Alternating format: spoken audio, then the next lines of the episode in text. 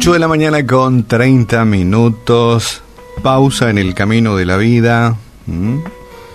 Paramos la pelota, dirían los peloteros. Hoy te leo lo que hace más de dos mil años lo expresaba Jesús a un grupo de oyentes, quienes compartían este caminando Jesús, ejercía su ministerio y mucha gente lo escuchaba, ¿verdad? Y en, capítulo, en el capítulo 13 de Mateo encontramos algo muy interesante, Jesús, utilizando una analogía, una ilustración del agricultor, la semilla esparcida, que cuando lo analizamos es muy rico porque tal vez describe nuestra situación personal, ¿verdad?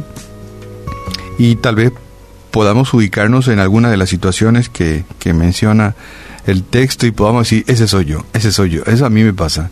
Y yo creo que muchos nos vamos a identificar, ¿verdad?, con qué tipo de terreno en el cual la semilla se sembró, nos sentimos identificados. Bueno, pero te leo, lo vamos a dejar a Jesús, pues que Él nos enseñe, y ¿por qué no? Que nos predique en esta mañana, ¿verdad? Dice así, Mateo 13. Más tarde, aquel mismo día, Jesús salió de la casa y se dirigió a la orilla del lago. Pronto se congregó una multitud tan inmensa que se vio obligado a subir a una barca y desde allí enseñar a la gente que eh, lo escuchaba atentamente en la orilla.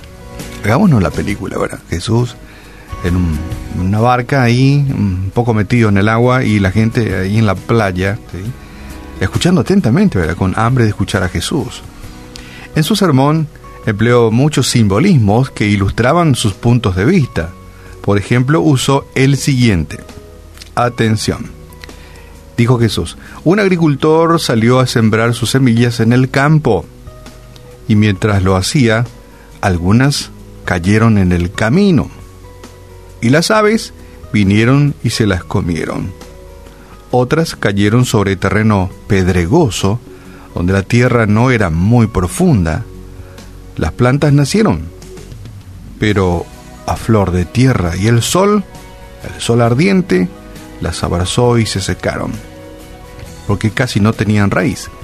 Otras cayeron entre espinos, y los espinos las ahogaron. Pero algunos cayeron en buena tierra y produjeron una cosecha de 30, 60 y hasta 100 granos por semilla plantada. El que tengo, el que tenga, diga, dice, el que tenga oídos, que oiga. Bueno, y después sigue narrando, sus discípulos se le acercaron y le dijeron, ¿por qué usas esos simbolismos tan difíciles de entender? O sea, que no se les caía la ficha, dirían algunos, ¿verdad? Eh, muchos no, no, no lo entendían.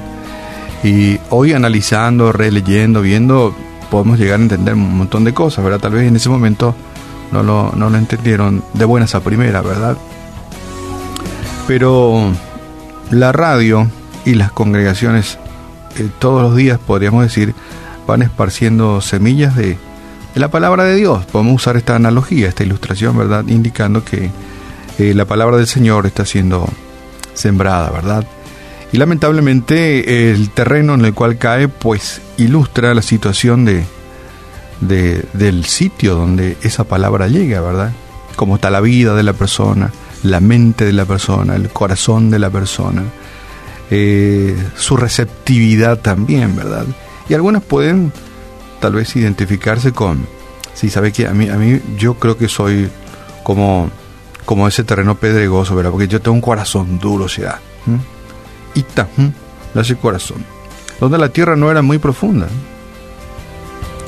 este terreno pedregoso. Algunos dirán, bueno, yo soy un poco dócil, tengo buen carácter, que me identifico con la tierra, este, que tal vez no era muy profunda, ¿verdad? Había un poco de tierra, pero debajo había rocas, piedras, algo duro, algún trauma, alguna dificultad, ¿verdad? Que me no permitía que la palabra de Dios ingresara a la intimidad de mi vida, ¿sí?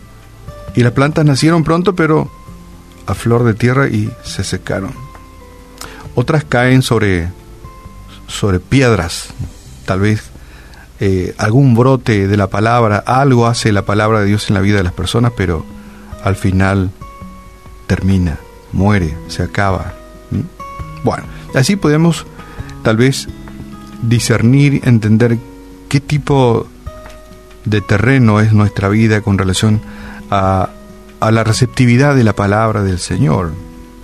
En este mes de septiembre que estamos, estuvimos recordando, más que nada así celebrando, el Día de la Biblia, eh, allí encontramos la palabra del Señor, ¿verdad? Que como muy buena semilla pretende caer en un corazón dócil, en una mente dócil que, que, le da espacio y fertilidad a la palabra, porque la palabra puede hacer su efecto en nuestras vidas, porque la palabra de Dios podemos decir que es muy linda, es viva, eficaz, más cortante que espada de dos filos, y un montón de adjetivos que lo califican.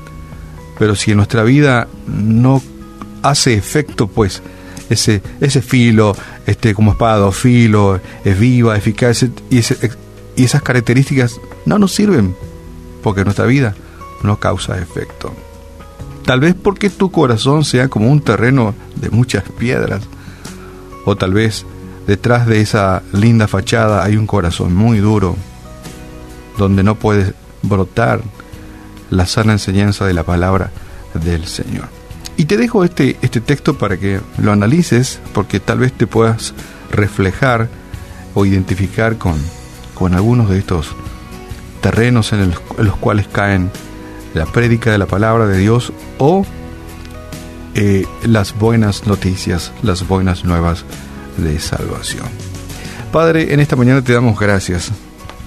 Gracias te damos porque tu palabra es tan clara, tu palabra nos desafía cada día a que abramos nuestra vida y que seas tú quien se entrone en nuestra existencia, que tú seas quien dirija nuestras vidas, que, que te entreguemos el timón de nuestra vida, pero Lamentablemente muchas veces nuestro corazón está, no es terreno fértil para tu palabra, no, no te damos cabida.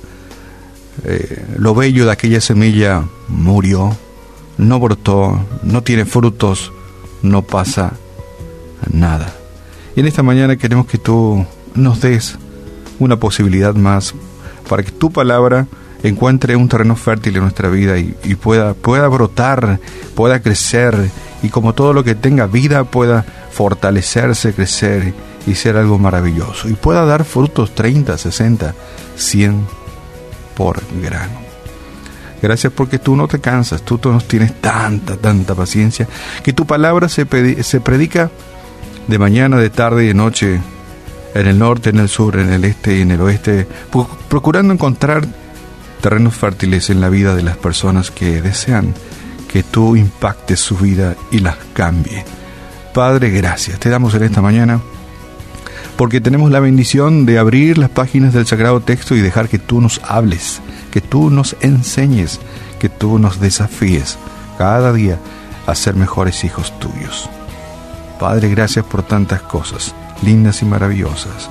Permite que nuestro corazón sea aquel terreno que tú deseas que sea para que tu palabra sea sembrada. Oramos en esta mañana en el nombre de tu Hijo amado Jesús. Amén y amén.